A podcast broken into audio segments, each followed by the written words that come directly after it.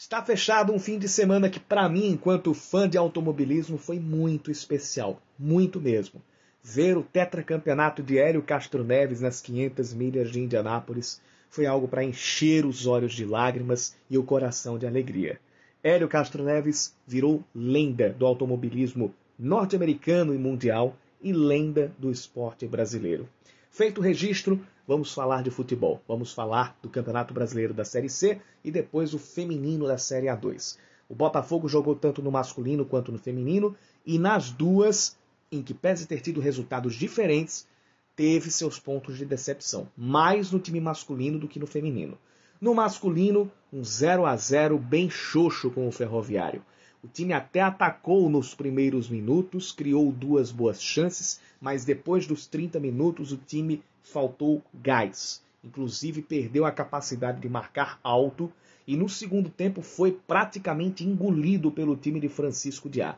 O Ferroviário, que ainda pecou na postura e meio que mesmo melhor no segundo tempo, jogou mais para empatar do que para ganhar, teve sim como sair com a vitória do estádio Almeidão. E o Botafogo, em alguns momentos do segundo tempo, escapou de ser derrotado. Um jogo que tecnicamente não agradou e que acende um sinal de alerta, ainda que seja a primeira rodada da Série C. É bom que se somem pontos neste início de campeonato, porque as rodadas finais costumam ser um verdadeiro inferno na briga pela classificação e na briga contra o rebaixamento. Conhecendo a Série C como a gente conhece, tropeços em casa são péssimos. O Botafogo vai ter que melhorar principalmente o balanço defensivo, o posicionamento de sua dupla de zaga e a efetividade da sua produção no ataque. O meio-campo até funciona, o problema é que não tem ataque. No domingo, o Botafogo feminino, as Belas do Belo, entraram em campo e venceram o América de Natal por 2 a 0. Estão dividindo a liderança do grupo C da, da Série A2 do feminino com o Ceará, com 9 pontos e 100% de aproveitamento mas essa vitória se deveu mais a uma tarde inspirada da meia Regi, que marcou os dois gols, um de falta e outro de cabeça.